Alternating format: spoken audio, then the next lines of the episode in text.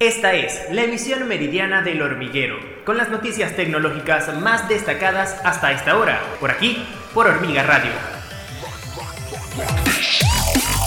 Hola, bienvenidos a una nueva emisión meridiana del hormiguero. Yo soy Rosabel Melián, quien les acompaña nuevamente y de inmediato las notas más destacadas del mundo de la tecnología.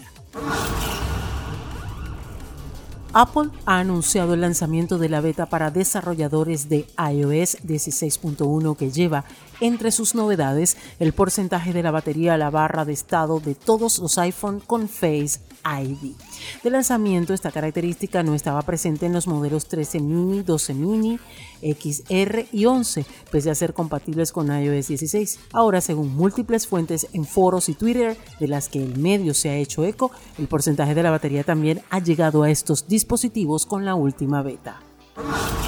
El CEO de Walt Disney, Bob Chapek, está considerando fusionar el servicio de transmisión de Hulu con Disney Plus, creando una única opción en línea para ver las películas y programas de televisión de la compañía en los Estados Unidos. Disney ha tenido éxito vendiendo Hulu y Disney Plus juntos en un paquete a un precio con descuento, por lo que una combinación de los dos eliminaría la fricción que sienten los consumidores cuando cambian entre las aplicaciones Disney Plus. Incluye películas y programas de televisión para niños y familias mientras que Hulu presenta contenido más innovador para adultos. Xbox ha celebrado una nueva edición de su evento ID Xbox, centrado en videojuegos de estudios independientes que llegarán próximamente a sus consolas y servicios de juego en la nube como Evil, Homestead, Arcana o Song of Iron 2.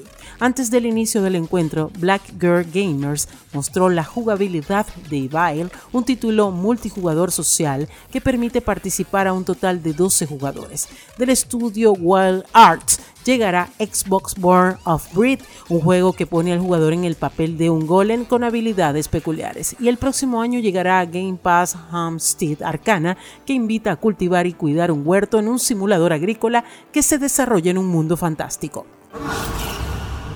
Electronic Arts ve una oportunidad de negocio en los títulos que permiten a los jugadores crear su propio contenido, por lo que prevé apostar aún más por esta tendencia en los próximos 5 o 10 años. Electronic Arts prevé invertir aún más en dar herramientas de creación a los jugadores de sus títulos.